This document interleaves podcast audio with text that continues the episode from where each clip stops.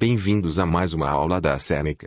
Lembrando que todo o nosso conteúdo está disponível gratuitamente no www.senecaja.com. Acessem. Hoje vamos falar Davi Hume.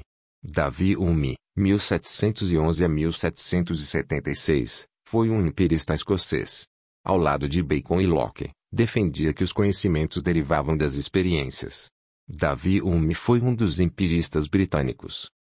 Viveu em meio à Revolução Industrial, ao lado do avanço científico. Foi importante ao questionar o que era o conhecimento.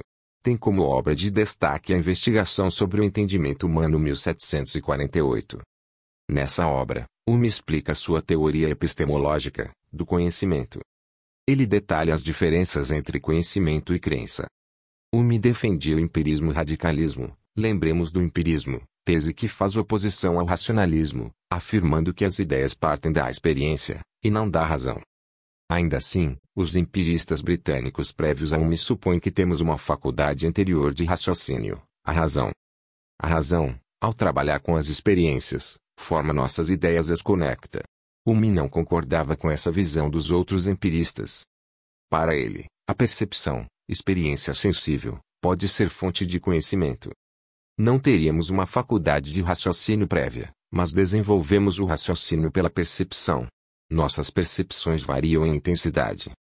Percepções fortes são as sensações atuais que ficam impressas em nós. Percepções fracas são ideias, pensamentos ou lembranças. Como são apenas nossas lembranças, sua intensidade é menor. Mas é a partir delas que temos ideias, sem interferência de outra faculdade além da percepção. Chegamos ao final desse episódio.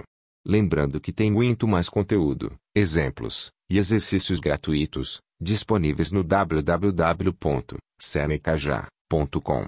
Até mais.